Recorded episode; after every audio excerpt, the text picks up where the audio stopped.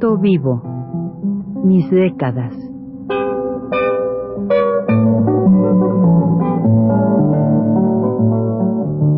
Juan de la Cabada, mediante esta serie de programas radiofónicos, narra los momentos más intensos de su existencia como escritor, trotamundos, militante de la condición humana, todo lo cual es ya patrimonio de nuestra mejor literatura.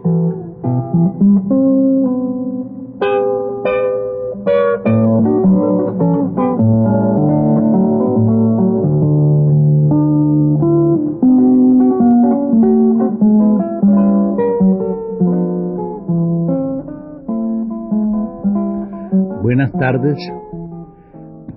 Vamos por un poco de tiempo a suspender lo que estaba yo contando de, mi trabajo sobre el cine y también de posibilidades de cuentos que podían hacerse para el cine. Pero en realidad todo eso está mezclado a otra serie de trabajos que desempeñaba yo en aquellos tiempos, porque casi todo lo que estoy diciendo puede, puede ir en un, en un, en un tomo que se llamara trabajos, pues no son trabajos, ¿verdad? Y entonces, de pronto, vamos a ver cómo voy a trabajar a la Universidad de Guerrero, la Universidad Autónoma de Guerrero. Es eh, muy curioso que allá por 1960 se presenta un amigo mío, un muchacho que más trabajaba en cuestiones de agente, de vendía esas esas máquinas offset, que trabajaba una compañía de, de máquinas, Sterner que se llamaba, ¿no? Y entonces este él se llama Jorge Rosillo. Si él me oye, qué bueno, ¿verdad? Este amigo mío es muy divertido porque puede hablar así como cubano, como argentino, como mexicano, como español, etcétera. Él es güero, coloraduzco, coloradillo, digamos, no se puede saber de dónde es, porque en todas partes de América pues hay colorados y güeros, y en, y en, España también, en todos lados. Y en otras partes, cuando se trata de hablar de, que, que lo toman así como, como de, de lengua, de lengua sajona, digamos, se dice que es escocés, y pasa como escocés, es un tipo curioso. Bueno, este me vino a ver un día y me habló en nombre del rector de la Universidad de Guerrero en aquel entonces,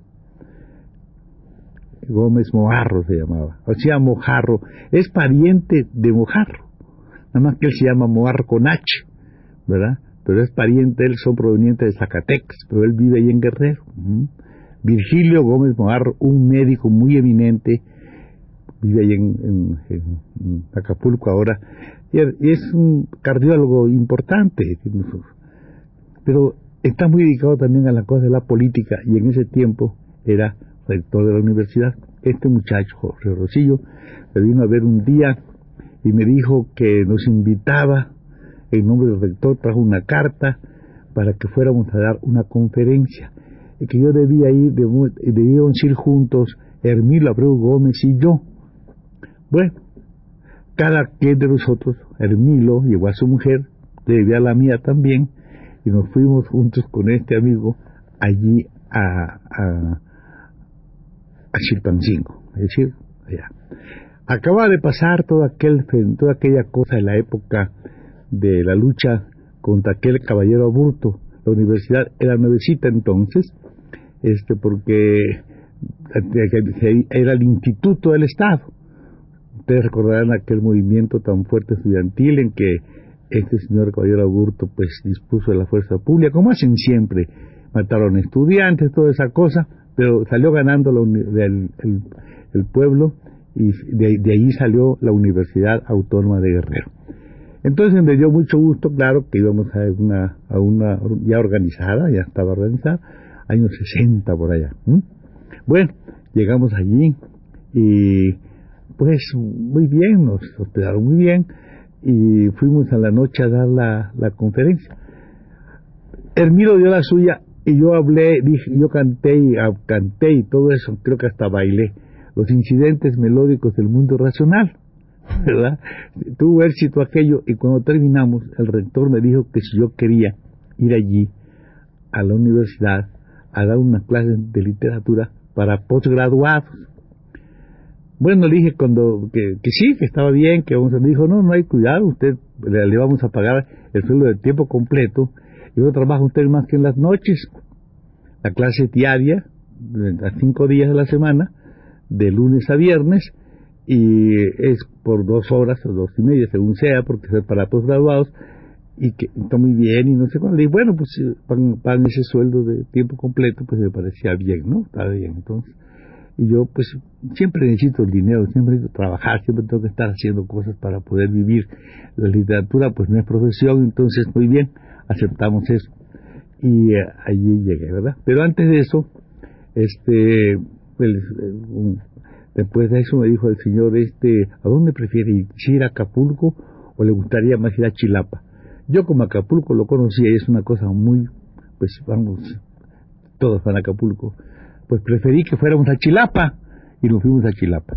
También quiero contar que yo tenía muchos nexos con la gente de Guerrero, porque yo viví un tiempo, bueno, fui un tiempo a Tatasco, viví en Tasco un poquito cuando era joven, luego viví también en Acapulco, otro poco de tiempo, y naturalmente yo tengo mucha simpatía, porque yo también, bueno, yo viví con una mujer algún tiempo, ¿verdad? Que es de allá de Guerrero. Y entonces, claro, es una gente bronca que a mí me encanta, vamos, me encanta la gente de Guerrero, me gusta mucho por muchas circunstancias. Y claro, está así, muy bien.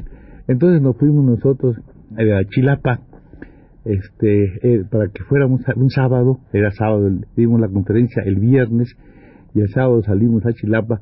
Precisamente me interesaba mucho porque era la cosa de ver el, día de mercado en Chilapa, que es interesante.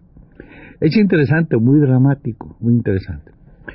Fuimos allí a ese hotel, y ese hotel todavía existe, claro. He estado ya hace poco también en Chilapa otra vez, y me, causó muy así, mucha tristeza, porque el domingo es el día del mercado, pero nosotros pasamos, tuvimos el de la víspera, y en la víspera las cosas de México que son terribles es que la persona esa, que era además, tenía un puesto, creo que era diputada, algo así, una señora, ¿no? Presidenta municipal, algo así, pero es diputada, creo que era.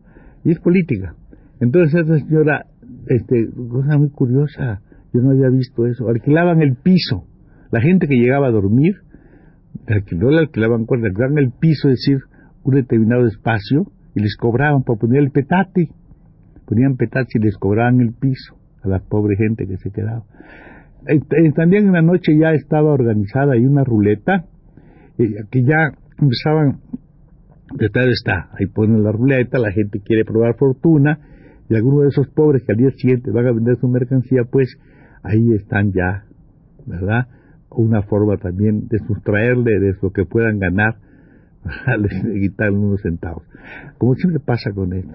Entonces después de eso también había una iglesia, ya creo que se acabó esa iglesia, era la catedral de Chilapa, porque Chilapa es obispado. Entonces, claro, la catedral la estaba, eh, no sé cuántos años tardaban en hacerlo. Años de años, años de años.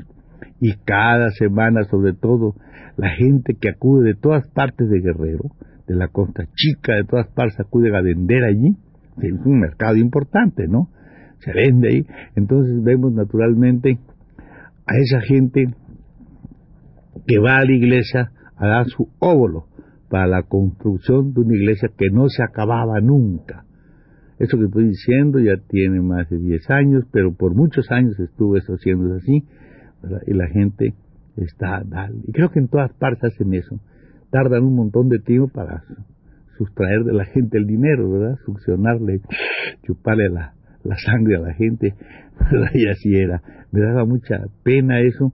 Y también esa, esa cosa del comerciante de todas partes del mundo. En mi tierra, se llamaba la bajada de los chicleros, salen allí a la puerta a llamar a la gente para que entre y toda esa cosa con las uñas así largas, ¿verdad? Para atraer así a ese público que es... Y luego después la, la Hermila Abreu Gómez no fue a verlo, porque se enfermó de ver, de, tristeza, De ver lo que, lo que, lo que era eso. naturalmente yo sí fui, porque a mí me interesa mucho y fui a todo, lugar por lugar. Estuve con Margarita y con mi mujer buscando cosas y viendo cosas, viéndolo todo, todo, todo, todo aquello. Y preguntándole a las negras preciosas, mi mujer es negra, entonces creían ellos que era la Costa Chica, porque como hay muchos negros, pues ellos no distinguen, ¿verdad? ¿Es usted la Costa Chica? Ah, pues sí, entonces, eh, pues no, soy cubana, bueno, la Costa Chica. Entonces la cosa es que allí estaban ellas vendiendo pescado, pues, ¿verdad? Pescado este salado y, bueno, pescado. Vendían las cosas ahí. Y, y, todas las, el regateo me imponía yo furioso, porque todavía la gente va a vender y esas cosas, ahora puede ser que ya no sea tanto. Pero si una cosa vale, por ejemplo, piden cinco pesos, le quieren dar dos o tres hasta que la pobre gente lo den cuatro, ¿verdad? Y, uno se pone muy triste porque piensa cuánto caminan, cuánta cosa por ahí está haciendo. El Milo, como digo, no bajó, se quedó en el hotel muy triste, su mujer y yo sí. Y al final de todo me encuentro con un, ya de ida, porque se van retirando, van a Tlapa, van por distintos lugares, vienen de todo, de todo Guerrero, ¿no? Diferentes caminos, ahí va la gente en sus burritos, en sus cosas. Entonces le digo a uno así, oye, ¿cuánto crees que habrá ganado uno? Ese que va allá, ese que va allí en el burrito. Y me dice, uh, ese, ese, dice, sí, se habrá ganado ocho pesos, dice, ocho pesos. Pues sí, ocho pesos, es rico, tiene burro. que si ese que era rico tiene burro, ganó ocho pesos, ¿cuánto habrá ganado los otros pobres que, no tienen burro, ¿verdad? que no son ricos? Eh, toda esa cosa, como digo, es el México entero que uno quisiera alguna vez este, pues este, tener en sus manos, ¿verdad? Para con todo, con, pues, con el afecto necesario, ¿verdad? Para poderlo dar al mundo, ¿verdad? Eh, literariamente y todo eso, ¿verdad? Claro, no sé si esta visión puede, puede dar, dar una idea. Pasamos allí el día, digo, el día domingo y nos regresamos a, Chilpancingo. Mi amigo se vino al día siguiente este, con su esposa. Yo me, yo, yo, yo me quedé allí. Yo me quedé con Esther unos días allá porque yo iba a empezar mi trabajo allí. Decir, nada de esperar, ¿no? Si esto tiene que hacerse muy bien, el lunes empezamos. Y el lunes empecé mi trabajo allí a dar las clases de para los para, los posgraduados. Creo que se hizo un poquito de publicidad en esa semana, ¿verdad? Y yo preparé esa semana, vamos, los principios del curso, y, y, allá voy, allí, ¿verdad? En las noches.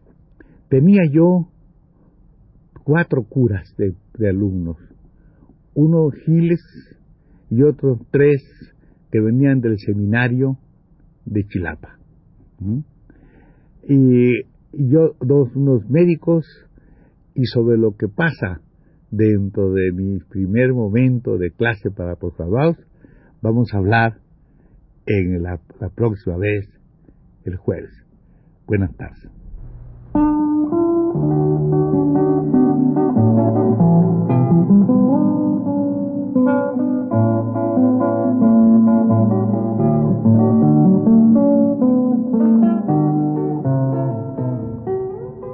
Recuento vivo. Mis décadas.